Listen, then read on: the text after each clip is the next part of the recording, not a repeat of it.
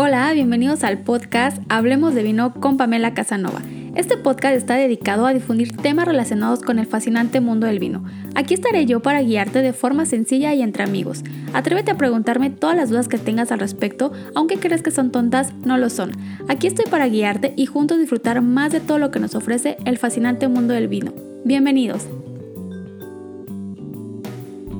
Hola, bienvenidos al podcast. El tema de esta semana son los vinos de Eslovenia y voy a tener la cata de un vino blanco que se llama Krasno de Eslovenia. Vamos a empezar un poquito con esta parte. Creo que Eslovenia, tal vez si no estabas muy metido o no estás muy metida en el tema de, del vino, eh, tal vez no sea un país que tengas como en mente o en tu radar vinícola, pero eh, bueno, Eslovenia produce vinos y varios vinos y tiene grandes regiones vinícolas y el día de hoy justo en el episodio voy a hablar de un vino que para mí es una uva totalmente nueva, la estoy conociendo junto con ustedes, al igual que, que justamente este, este país. he tenido la oportunidad de, de saber un poco del país de forma teórica, pero ahorita eh, voy a probar ya justo eh, con ustedes un vino de Eslovenia que me tiene muy muy emocionada porque básicamente es la primera vez que estoy probando uno junto con ustedes aquí en el podcast, así que si te animas, eh, me encantaría que, que, pudieras probar un vino de Eslovenia al, momento que estés escuchando este podcast y después me mandes tus comentarios para ver qué te pareció. Se ayudó a enriquecer un poco más el, el tener el vino físicamente y poderlo tomar y entender un poco sobre esta eh, región vinícola, justo esas variedades, que aunque vamos a verlo un poquito más adelante las variedades, eh, ya te voy a mencionar que hay una diversidad de variedades desde las más conocidas hasta las que no son tan conocidas, por lo menos para nosotros, que estamos de este lado de, del charco, veámoslo de esta forma. Así que bueno, hablando un poco de Eslovenia, eh, básicamente pues eh, este país empieza a tener producción de, vino desde hace ya varios años. Eh, desgraciadamente, pues la situación política en, Eslovenia pues ha tenido muchísimos eh, cambios y lograron tener básicamente su independencia de Yugoslavia en el año de 1991 y lograron incluirse a lo que hoy es la Unión Europea en el año 2004 y todo esto ha logrado influir de manera positiva obviamente en el desarrollo vinícola del país. Eh, si lo vemos de esta forma, es un país que pues ha sido pionero en la producción y cultivo de vino, más o menos desde la época de los celtas, así que pues básicamente es uno de los pioneros en la producción y cultivo del vino. Y bueno pues después de esto pues están las regiones europeas obviamente que tienen pues sus inicios y su historia eh, gracias al tiempo de los romanos. Así que si lo vamos a poner en una balanza Eslovenia también está considerado como los países pioneros de producción y cultivo de la vid. Después de la Segunda Guerra Mundial, la producción eh, de vino que producía justamente Eslovenia era destinado de forma a granel y de muy poca calidad. Básicamente se centraban un poco más en la producción de volumen que la producción de calidad. Y esto pues siempre estuvo controlado, durante este tiempo más bien estuvo controlada por unas grandes cooperativas que empezaron pues obviamente a, a controlar todo este vino y lo único que querían era volumen, volumen, volumen mm, no les importaba tanto la, la, calidad del vino, simplemente era a granel y ellos controlaban todo. El día de hoy eh, o en la actualidad justamente Eslovenia cuenta con más o menos unas 28 mil bodegas que casi todas obviamente tienen la finalidad o la idea, este, este ideal de producir vinos de calidad alta o estos vinos considerados como premium para poder ser exportados y que los conozcan fuera de Eslovenia. De cierta forma, ir formando un renombre de los vinos eslovenios a nivel internacional. El país va a contar más o menos con unas 24 o 25 mil hectáreas de viñedos.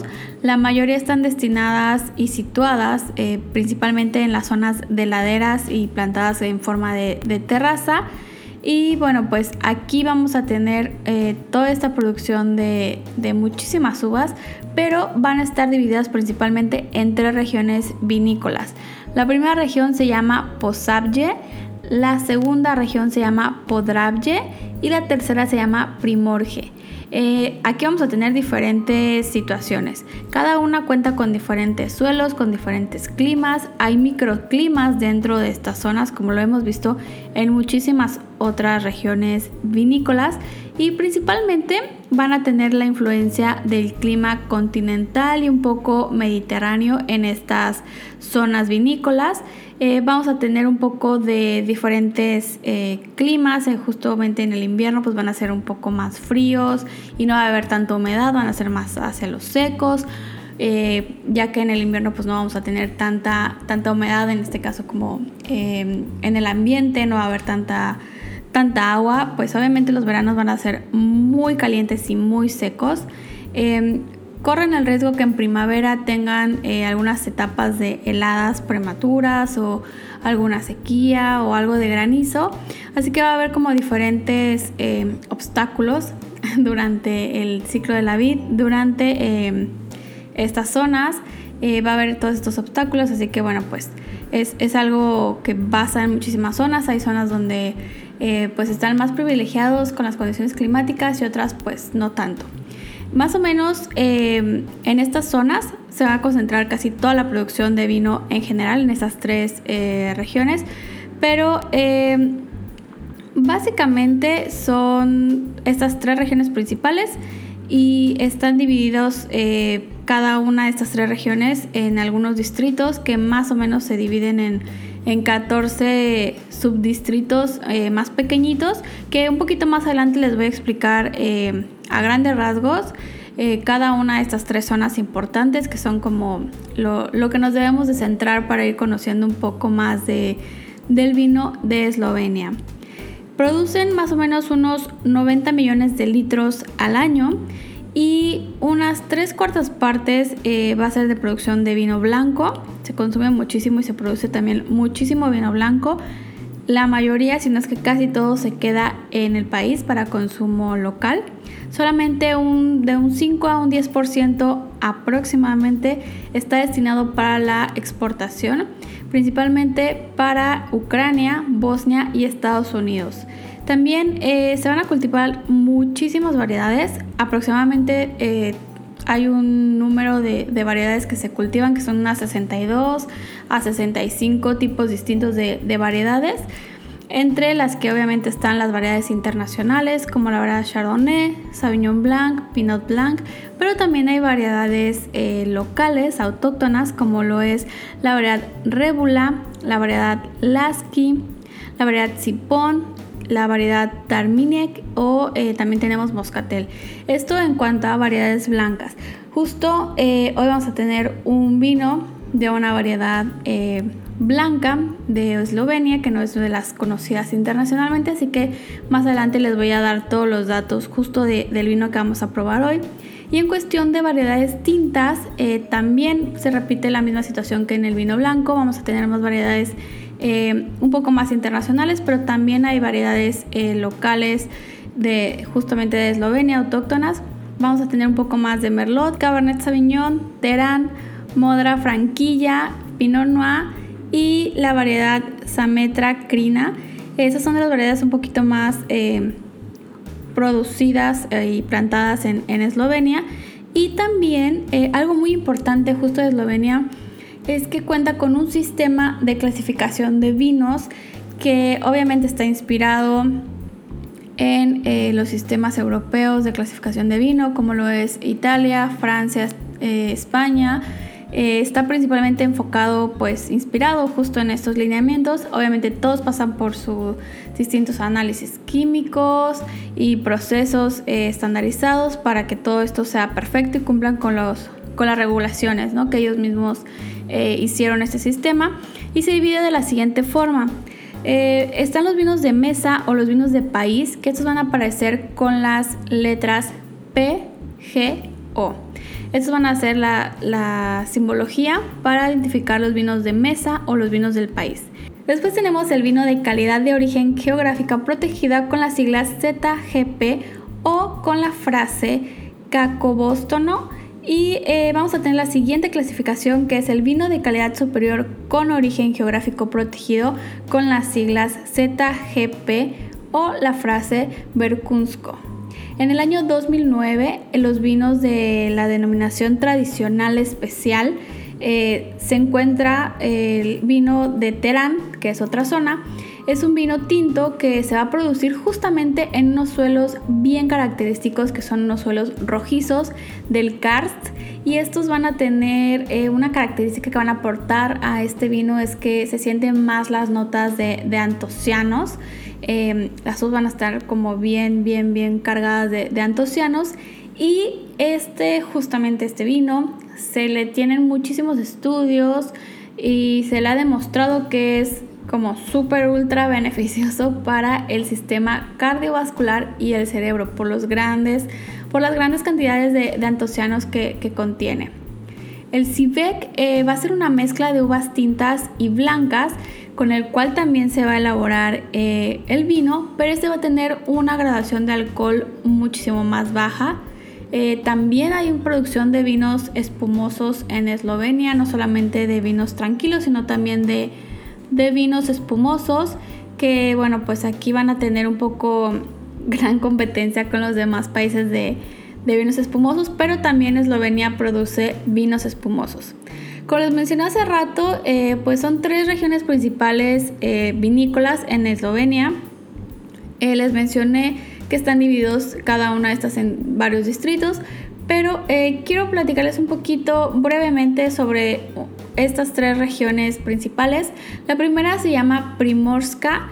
Esta región está en la parte norte, hace como frontera con Italia y tiene eh, pues climas más cálidos justo para la producción de vino. Esta zona se le conoce más por la producción de vinos blancos eh, y obviamente por el vino tinto Terán, que justamente es el que les acabo de, platicar, del vino más este, de suelos rojizos.